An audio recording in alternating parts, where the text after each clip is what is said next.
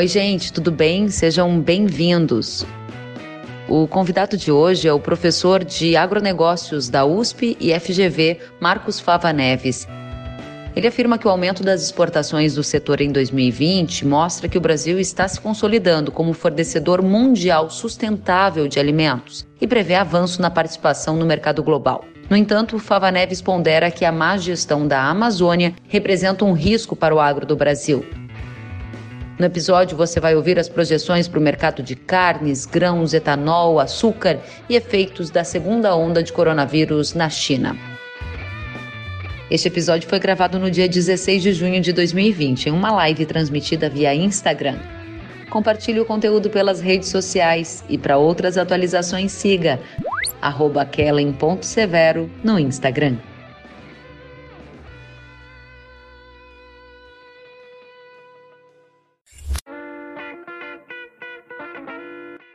Seja muito bem-vindo, professor. Que satisfação. Boa noite, Kelly. Um prazer estar falando com vocês aqui. Muito obrigada pela presença e a gente está super ansioso para te ouvir sobre a performance do agro, sobre as tendências que você tem observado e o que a gente pode esperar para o mercado de grãos, de carne, de cana. Então, um bate-papo bem extenso eu gostaria já de começar falando sobre a performance desse setor. Como o agro tem se saído nesse momento, hein, professor? Olha, no geral, o agro é, tem saído de uma forma positiva. Esse ano, o crescimento esperado aí de 2 a 3% no PIB do setor. Você tem sempre noticiado aí como a safra veio muito bem. Né, deve chegar provavelmente a entre 251 e 252 milhões de toneladas, né? E isso vai dar uma renda no campo de 720 bilhões de reais, se considerar toda a parte de grãos e mais as cinco atividades da pecuária. Kellen, maravilhoso, né? 2 bilhões de reais por dia é o valor que o campo está gerando. Eu costumo brincar que ele ajuda a dar imunidade ao Brasil nesse momento muito ruim. Alguns setores foram mais impactados né, com a, essa situação toda de pandemia. Produtores rurais também foram muito impactados, aqueles que estavam endividados, dificuldade com acesso a crédito. Então, não é um quadro bom para todo mundo, é sempre importante dizer isso. Mas para o Brasil, o agro tem dado uma contribuição bastante grande, não só na produção, como também nas exportações. Depois a gente pode comentar um pouco mais disso. O senhor começou o nosso bate-papo trazendo então a perspectiva de um crescimento para o agro de 2 a 3%. Disse ainda que o setor está gerando por dia cerca de 2 bi e que isso é transferido em imunidade, ou seja, um setor que acaba tendo mais dinamismo. Claro que não todos, alguns são mais dramaticamente afetados por essa pandemia. E encerrou dizendo que o papel das exportações tem sido crucial. O que está acontecendo com a performance do agro enquanto exportador, professor? Olha, é espetacular. Até peguei aqui os dados para comentar um pouquinho com vocês. O que nós temos, vejam só que interessante, né? Se você comparar é, o que foi exportado é, em maio de 2019 com maio de 2020, a participação do agronegócio era de 45% no ano passado, Kelly, passou para 61% do total que o Brasil vende nesse ano. Quer dizer, é uma coisa impressionante. Então, nós estamos com uma exportação é, de, no mês de maio recorde, cresceu 17% em relação a maio do ano passado e chegou a praticamente 11 bilhões de reais. Se você for olhar aqui a, a, o saldo deixado pelo pelo agronegócio, ele está se aproximando já de 36 bilhões de reais apenas em quatro meses. Né? Então é, é um número realmente impressionante. Olha só, outro número que o pessoal vai ficar contente: as exportações acumuladas, né? Porque nós já temos quatro meses de performance: janeiro, fevereiro, é, não, cinco, né? Janeiro, fevereiro, março, abril e maio. Nós estávamos com 38 bi no ano passado e foi para 42 bi nesse ano. Então é, é, realmente impressionante. Provavelmente nós vamos chegar a 100 bilhões de dólares. Se você multiplicar por um câmbio médio de 5, apesar que eu acho que o real se valoriza no segundo semestre, você tem aí 500 bilhões de reais, 500 bilhões de reais entrando no Brasil um ano devido às exportações dos nossos alimentos do agronegócio. É mais de 1 bi e 300 milhões de reais por dia. Que fantástico. Então, esse é um ponto super relevante para a gente destacar professor trouxe de maio 19 com maio 20, comparação anual, a participação das exportações do agro brasileiro estavam em 45% e evoluíram para 61% agora em 2020, ano em que a pandemia tira o dinamismo de vários setores, mas o agro responde na contramão com um expressivo aumento da exportação. Aí a pergunta que a gente se faz é: estamos exportando mais porque o câmbio nos ajudou e deu um baita empurrão ou porque de fato os produtos do agro estão mais competitivos? Eu acho que todos esses fatores ajudam. Né? Nós temos uma competitividade que vem sendo ganha pelos produtores brasileiros, nós temos ganho de competitividade que as pessoas não estão falando pela logística também. Pavimentação da BR-163 tirou um custo grande de transporte de soja, esse é um outro fator. Você tem a questão cambial que ajudou, porque tivemos uma desvalorização de quase 30%, né? agora houve uma nova valorização do, do real. E tam, temos também um fato importante ligado à Ásia, que já retomou as suas atividades, continua com o problema lá da peste suína africana e tem mudanças estruturais aí também que eu acredito muito, Kellen, que não só vão ajudar o Brasil nesse ano, mas nos próximos, que é o chinês gostar de comer bife, isso para nós foi ótimo. Eles vão ter que mudar um pouco o hábito de consumo de animais silvestres, essas coisas de cobra, morcego, para carnes tradicionais, isso também deve ajudar o Brasil.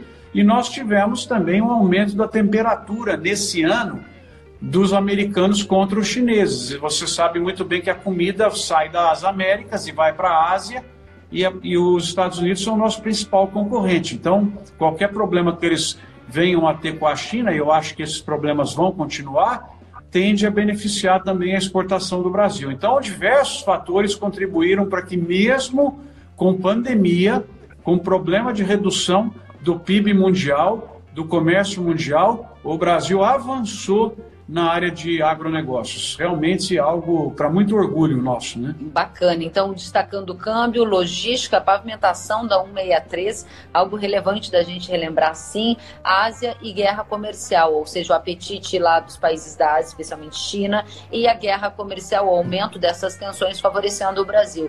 O senhor falou sobre o dinamismo dessa relação com a China, e a China tem, claro, sido uma das grandes responsáveis pela melhora dos resultados em setores como soja e como carnes. Hoje, professor Marcos, a gente viu algumas notícias de que escolas em Pequim voltaram a fechar em função da segunda onda do novo coronavírus. Qual a sua avaliação? Porque no pico da pandemia havia uma preocupação que se a China crescesse mesmo, menos ou tivesse qualquer problema mais grave, isso atingiria em cheio o agro do Brasil. O que o senhor enxerga desse cenário hoje? É, o Kellen, tudo que a gente está falando pode estragar com uma nova explosão da pandemia no mundo. Aí as coisas voltam a se complicar.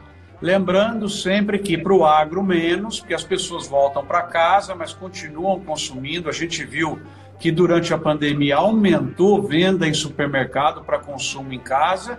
E tem um outro ponto também agora que é importante, graças a um trabalho muito bem feito do Ministério da Agricultura e graças a um problema que muitos países tiveram com outros fornecedores, nós temos que lembrar também que muitos acordos comerciais foram assinados com o Brasil, Tailândia, Egito, Indonésia, enfim, nós abrimos outros canais para vender os produtos brasileiros, o que também é muito importante para reduzir uma dependência muito grande da China. Nós temos que realmente aumentar para esses países populosos que têm pouca chance de produzir os seus próprios alimentos, porque têm recursos escassos, estão ficando mais ricos, apesar de que agora com a pandemia todo mundo empobrece, estão se urbanizando e representam um grande potencial para o Brasil. E aí nós estamos falando de Nigéria, Bangladesh, Paquistão, Egito, os países árabes, né, Indonésia, são todos mercados muito importantes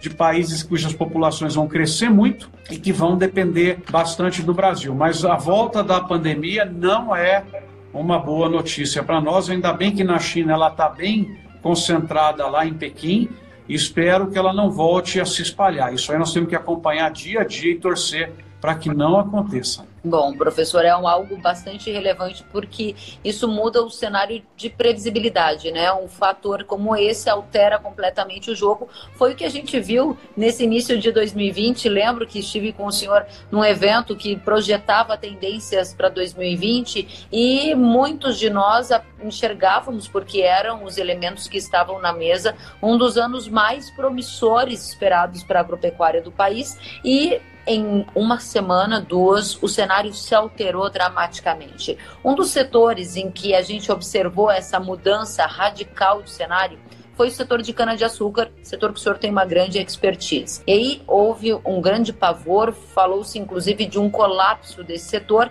e há pouco, antes de entrar aqui no nosso bate-papo, eu acompanhava algumas últimas notícias de que lá nos Estados Unidos, representantes do setor de energia estão pedindo mais pacote de ajuda ao governo norte-americano para enfrentar o desafio da pandemia na área de biocombustíveis. Objetivamente, como o setor de cana está hoje e vai precisar de ajuda, assim como os norte-americanos estão solicitando? Kelly, antes de falar do setor de cana, você trouxe uma boa lembrança quando tivemos juntos lá num debate do nosso querido Alcides Torres, né, tá. o Scott, no finzinho do ano, o debate lá de especialistas.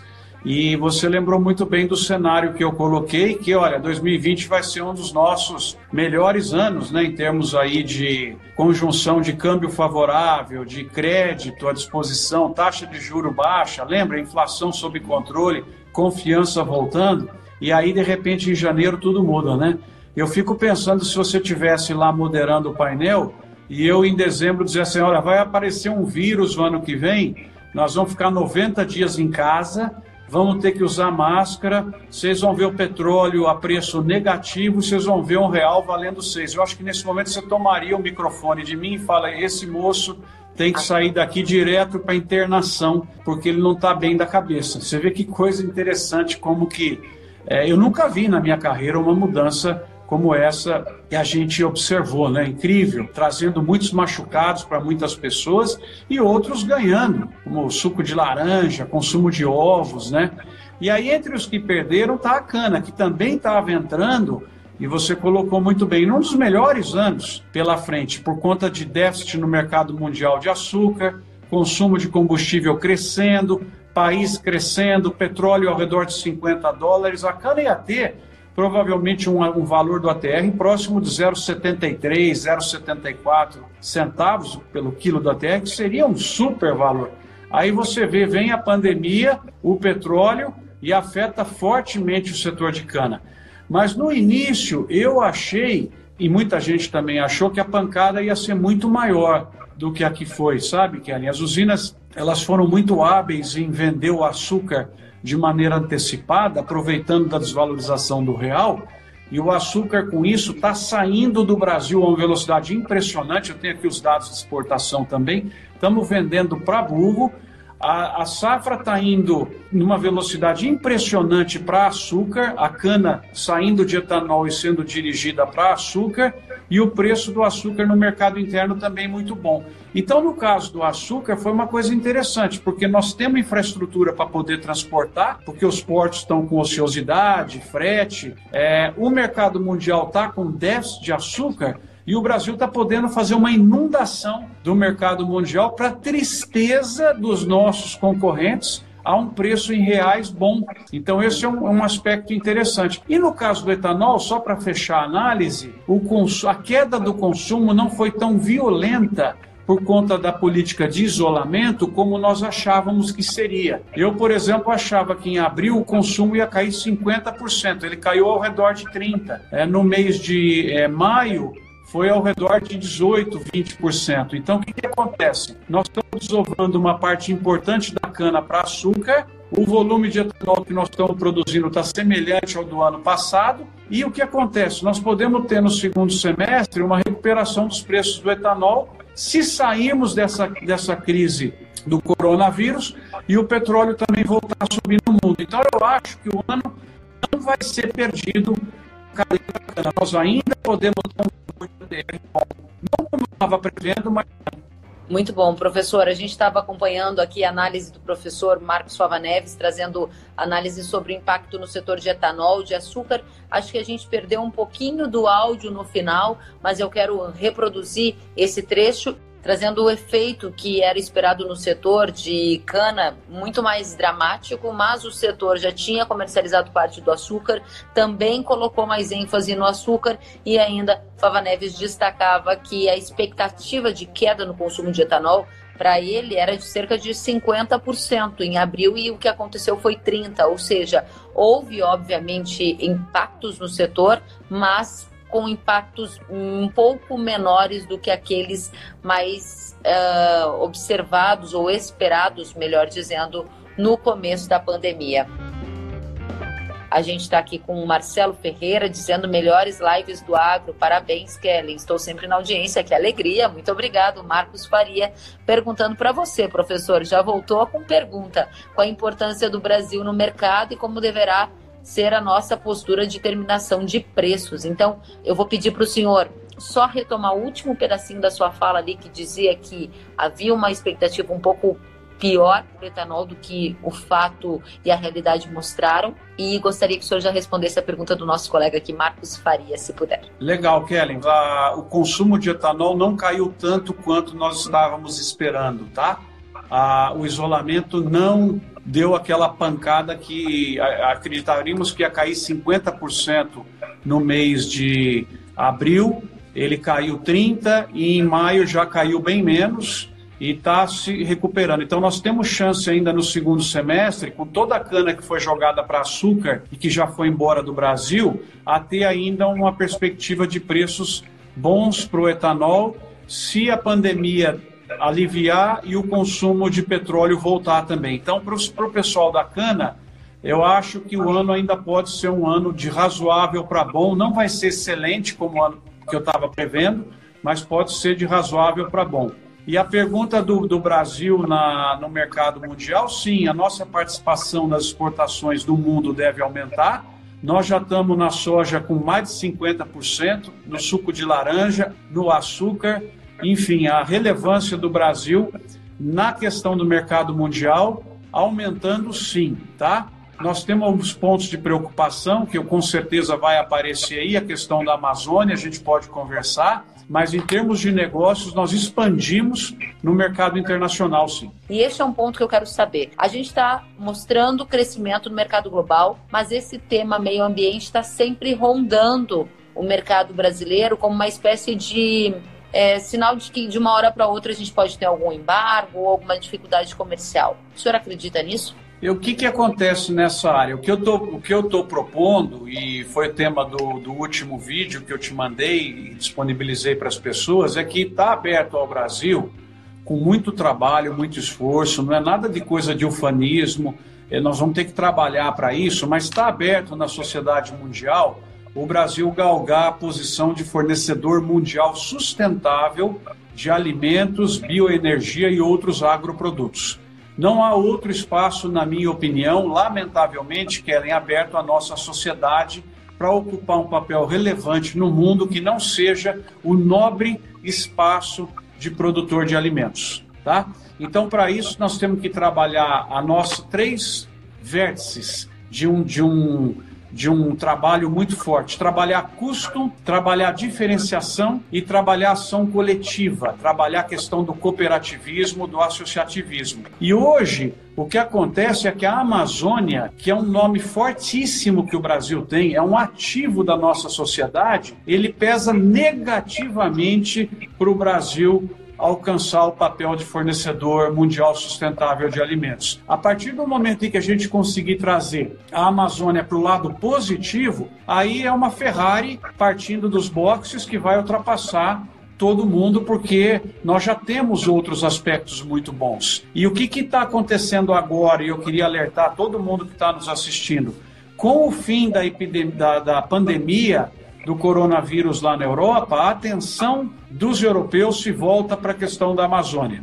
A quantidade de matérias que começou a sair nos últimos sete dias, com acusações pesadas aí ao Brasil, é bastante grande. Então, eu estou dizendo aqui para vocês, vai se repetir em 2020 o mesmo evento de agosto de 2019, o Amazon is on fire. Vai se repetir, a menos que a gente tome providências para evitar isso daí. Eu sei que o governo tem trabalhado, vice-presidente Hamilton Mourão está à frente disso, mas é a ameaça principal. Quem está nos assistindo aqui hoje vai ver o problema e a gente deveria ter nos preparado antes para isso, deveríamos nos comunicar melhor em relação à questão da Amazônia e trazer ela para o lado positivo das exportações do Brasil. Hoje ela atrapalha. Pois é, professor, esse é um ponto muito importante, porque em um momento em que o Brasil cada vez mais assume uma fatia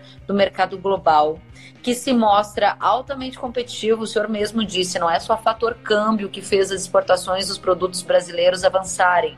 Tem muito fator estrutura, tem questão de guerra comercial, tem câmbio, sim, mas tem um trabalho bem feito aqui dentro. O senhor acha que a gente está partindo para um momento de, de subsídio, não, mas de protecionismo ambiental? É um protecionismo comercial que usa o fator ambiental como desculpa para tentar abocanhar ou tirar do Brasil parte do mercado já conquistado? É, você tem que entender de quem está falando, qual é o interesse por trás, tá? É, é, no ano passado eu diagnostiquei cinco ou seis grupos por trás daquele movimento Amazon is on Fire. Você tem um grupo que não entende o que está acontecendo e que e recebe uma imagem de canguru queimando e repassa essa imagem, a Amazônia está queimando tal, sem saber que não tem canguru na Amazônia e outras coisas mais. Você tem gente muito honesta e bacana, preocupada com o futuro do planeta e com a manutenção lá da Amazônia. Você tem gente interessada comercialmente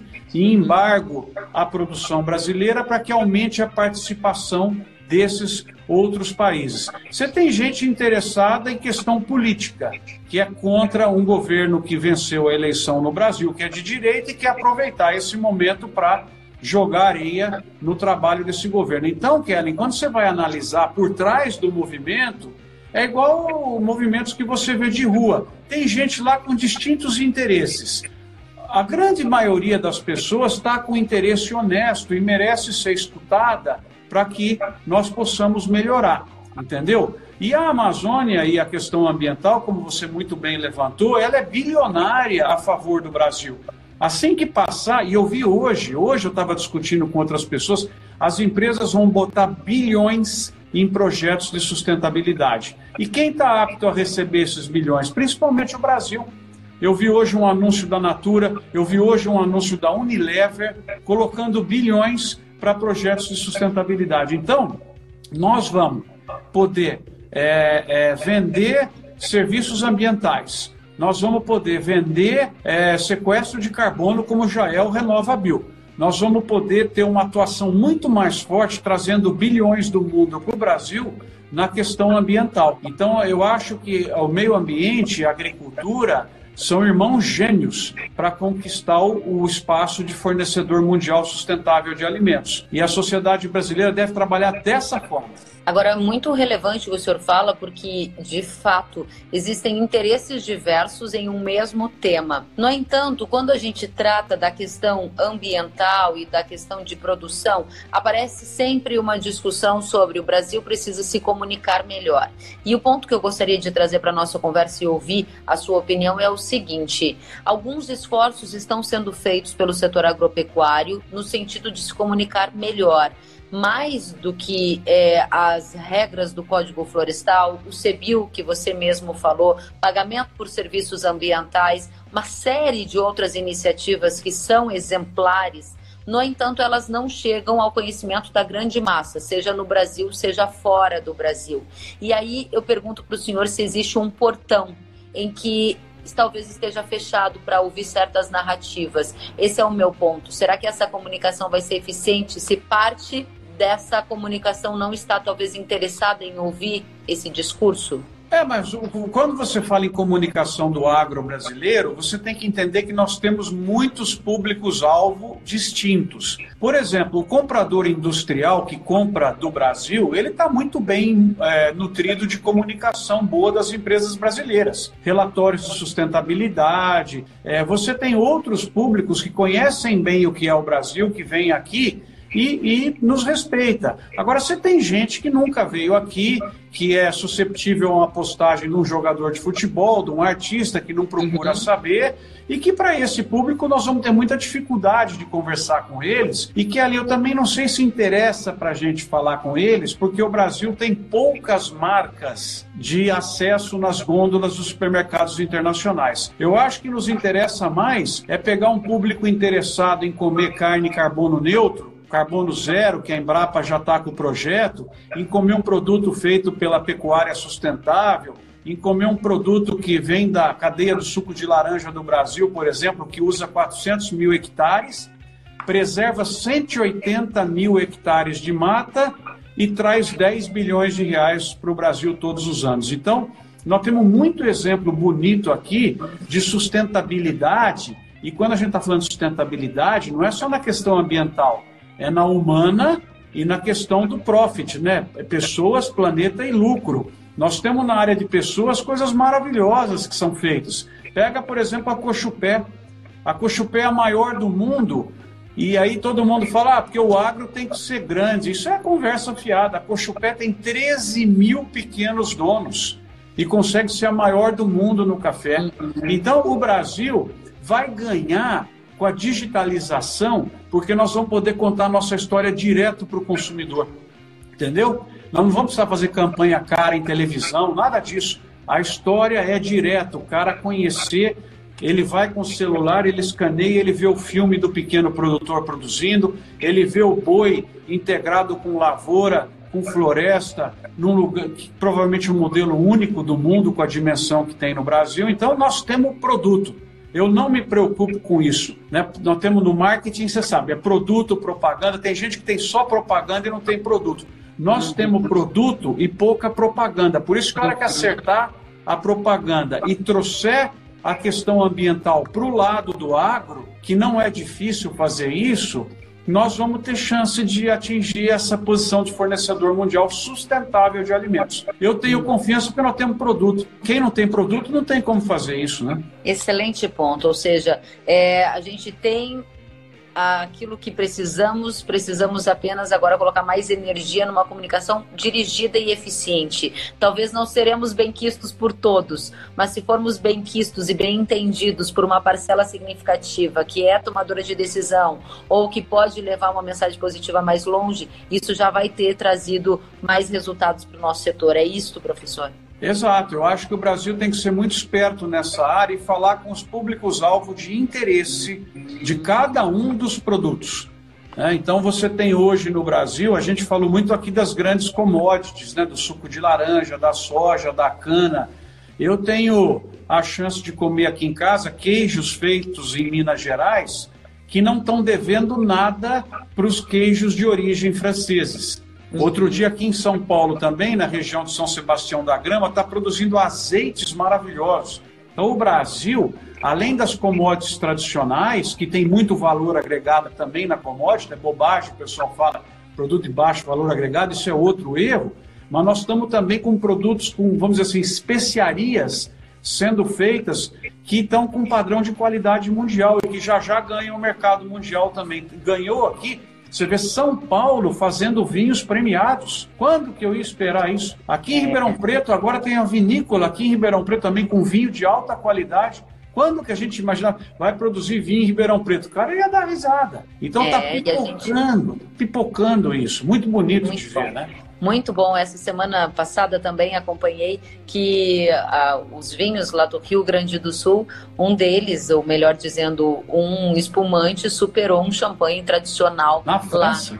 Exatamente. Então, isso mostra é, o quanto estamos nos posicionando de uma maneira muito correta e achei super interessante o seu ponto, professor. Fornecedor mundial sustentável, fornecedor mundial sustentável de alimentos, mostrou-se extremamente é, capaz durante esse período de pandemia e a sua afirmação é que há tendência de crescer mais. À medida que há tendência do Brasil crescer mais no mercado global, quer dizer que a gente vai pegar espaço de quem? Quem a gente está tirando espaço e qual é o efeito colateral disso para o brasileiro que nos assiste? É, é bacana a tua pergunta. A gente incomoda principalmente os outros é, grandes vendedores, são os Estados Unidos, que é a Argentina, né? mas basicamente nós não precisamos pegar nenhum espaço deles, porque a população vai de 7 para 9 bilhões de pessoas no mundo e 80% disso vai estar na Ásia e na África, e são importadores líquidos crescentes, inclusive a África. Eu tenho os,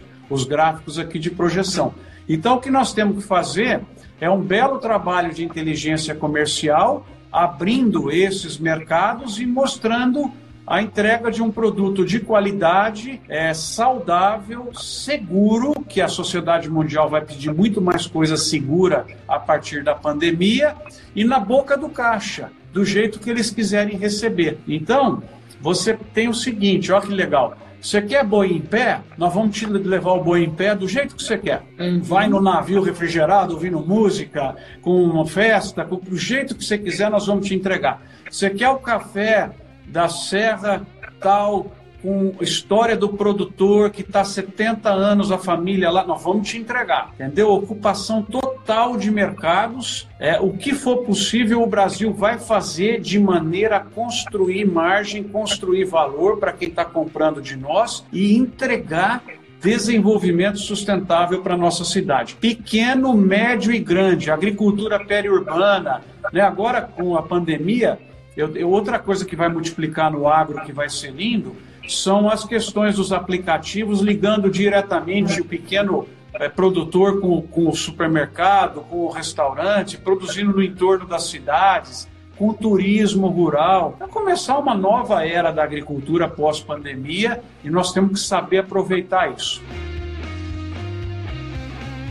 Professor, dada a nossa experiência aí de um 2020 altamente desafiador, que a gente viu os extremos, petróleo negativo, dólar a 6, 90 dias todo mundo isolado ao redor do mundo. A minha pergunta objetiva é: diante deste cenário que se mostra promissor para o agro brasileiro, olhando os fatos de hoje, observando as tendências, o senhor falou em África como importador líquido crescente, falou da necessidade da Ásia, falou do, do Brasil mais competitivo, tirando espaço, por exemplo, de grandes competidores como os Estados Unidos. Onde estão os nossos riscos? O que pode dar errado? Bom, é, eu acho que vamos lá separar que essa é uma pergunta que precisa de uma reflexão. Né? O risco maior hoje colocado ao Brasil é a má gestão do mega recurso chamado Amazônia. Isso aqui já está claro, tá? Porque ele tem é, um impacto brutal, porque as pessoas se veem ameaçadas por isso. Então, esse é um ponto é, grave que nós temos aí né, nesse aspecto. Eu acho que um outro risco grande que nós corremos, que reduz essa velocidade de crescimento, é o não caminhar das reformas e a volta de um Estado obeso, corrupto, que nós já vimos, né, dificultando o empreendedor individual. Porque quem gera renda, Kellen, é a pessoa e é a empresa, não é o Estado. Tá? Nós vamos ter um retrocesso agora, em virtude que a gente entende e aceita que o Estado vai ter que tomar de volta algumas, é, alguns serviços, porque não, talvez não tenha quem ofereça, por exemplo, companhias aéreas, aeroportos, traindo, porque é uma ameaça. Tá? Então eu diria que o retrocesso do Estado, a questão ambiental, e aí no retrocesso do Estado está não promover reformas tributária, administrativa, a, as privatizações que são importantes, é, estariam entre as, as, as ameaças principais que eu vejo hoje no âmbito nacional. No âmbito internacional, uma preocupação com os países voltando a uma política obsoleta de tentar produzir a sua própria comida novamente. Tá? Isso é um risco que a gente corre e que tem que ser observado de perto, apesar que muitos países não vão conseguir fazer isso. Muito importante. Professor, quero aqui pedir então para a gente encaminhar essas reflexões super relevantes para alguns pontos, se o senhor permitir um bate-bola, um, bate um ping-pong, para afunilar um pouquinho mais a nossa discussão do macro para o micro e trazer a expectativa de mercado mesmo, para soja, milho, grãos, para carnes. O que o senhor tem a dizer para a nossa audiência do ponto de vista de rentabilidade? Bom, eu acho que para soja e milho, os produtores no geral tiveram aumento de custos, preocupante por causa do dólar tal, mas não tem muito do que reclamar, porque já está podendo vender a safra que vai ser plantada em setembro, outubro, com preço remunerador. É só ele olhar bem para travar a questão cambial, né, da, da, daquilo que ele tem de dívida com o que ele está vendendo, fazendo o mesmo e se proteger. Então, eu acho que ah, eu, eu acho o seguinte, que para soja e milho, eu acredito numa valorização do real, mas eventualmente pode ter algum problema de produtividade na safra americana, são os fatores que eu consideraria nesse momento. Então, se você perguntar assim, eu aposto nesse preço. Acho que esse preço médio para esse ano é interessante. Para as carnes, nós já vimos a arroba subir, né, um, um, pouco, de maneira até surpreendente. As carnes estão com uma exportação boa aí pela frente. E se o mercado interno se recuperar mais rapidamente do que a nossa previsão, é, tudo dando é, relação com a questão do isolamento e da pandemia, eu acho que para a pecuária você pode ter ainda um cenário é, bom no segundo semestre, até melhor, e é, eu diria que para frango, suínos, me preocupa um pouco o custo da ração que esse pessoal teve, apesar da, do aumento aí de exportações. Então, no geral, é, é, a depender da recuperação mais antecipada do Brasil na questão da pandemia, o Kelly, eu acho o seguinte: eu estou até um pouco mais animado essa semana e no finzinho da semana passada, porque você sabe, né, a gente tem falado, o Brasil está metido em três crises, não preciso repetir quais são. Mas aparentemente, Kelly, parece que elas pararam de piorar. Eu acho que nos últimos sete dias, dez dias, as três crises pararam de piorar. Eu estou vendo que, de repente, o Brasil chegou num platô, já na questão da, da, da crise da saúde. Quem sabe a gente começa a cair, né? E a gente está com a bolsa e o ânimo dos investidores voltando. O real daquela loucura já veio para perto de 5, não vi como é que foi hoje, mas eu acho, eu acho que ele termina o ano em 4,60 por aí. Então, sabe, de repente as, as coisas estão voltando com inteligência, abre, deu problema, fecha, vai manejando a crise, que talvez é o que a gente deveria ter feito desde o início, desse jeito, e, e, e de repente a gente ainda pode ter um, um segundo semestre não tão desastroso como o que estava previsto há 30, 40 dias, tá?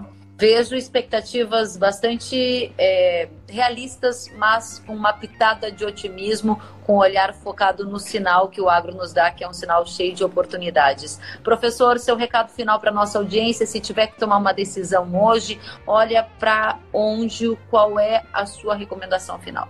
A minha recomendação final é muito para os empresários aí ouvindo, muita cautela com caixa agora, tá? Porque a gente ainda está o navio está no meio da turbulência, não, não passou. Tá? A gente parece que está vendo que a tempestade vai melhorar, mas ainda não passou.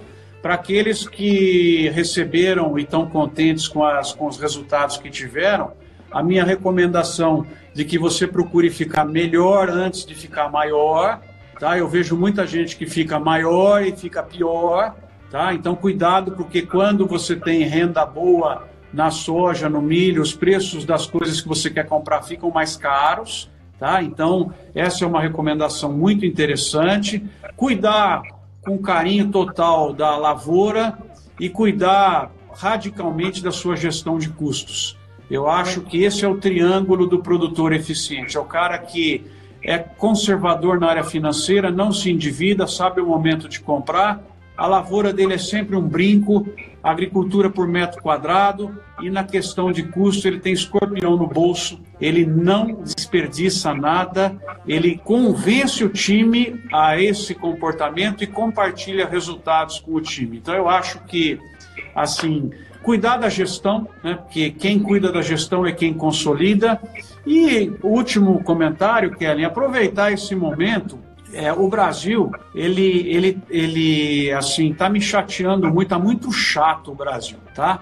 Você vai falar, pô, você estava otimista até agora, por quê? Porque é um ambiente de briga insuportável. Você não está conseguindo fazer o diálogo porque quem está brigando não são as ideias, são as pessoas. E quando a pessoa briga, ela não quer nem que ouvir a ideia da outra. Então, o que nós precisamos agora do Brasil é acalmar um pouco e buscar um consenso, um equilíbrio buscar aquilo que todo mundo quer, que é um desenvolvimento sustentável dessa sociedade, permitindo a inclusão de pessoas, não é? Então, gente, vamos abrir o coração, sair dessa crise melhor, como pessoa, como organização coletiva, né? Não podemos desperdiçar. Tem muita gente que passou 90 dias, ele está dentro de casa, está refletindo e está pior do que quando entrou. Não é possível. Aproveita agora para melhorar, sabe? Tá, tá chato isso. Tá é chato é esse ambiente de briga. Vamos conectar com as oportunidades, porque são várias e o senhor deixou muito claro para a gente que existe, sim, no meio desse monte de ruído, sinais bastante promissores de que o agro vai continuar com um desempenho que vai ajudar a economia brasileira. Crescimento esperado de 2 a 3% para 2020, exportações no anual maio-maio crescendo para uma fatia de 61%, saindo de 45% para 61%, com expectativa de ampliação dessa participação no mercado global com cuidados necessários na gestão da Amazônia, porque isso pode atrapalhar estes planos mais ambiciosos do agro brasileiro. Professor, foi um grande prazer, obrigada pelo seu tempo. E eu quero aqui dizer que Alexandre está dizendo que foram grandes conselhos, José Fava também dizendo que gostou muito e outras tantas mensagens que chegaram aqui agradecendo pela presença e pela participação. Volte sempre, foi um grande prazer. Kellen, obrigado. E a sociedade brasileira percebeu que nós temos um produto no mundo mundo. Qual é? É o alimento. Vamos todo mundo focar nisso e entregar de maneira competitiva para a sociedade e nós vamos fazer um país muito justo e grande graças ao agro e o ambiente irmãos siameses. Boa muito noite obrigada. a todos, obrigado, viu? Obrigada a você, Valeu. professor, uma boa noite. Obrigada.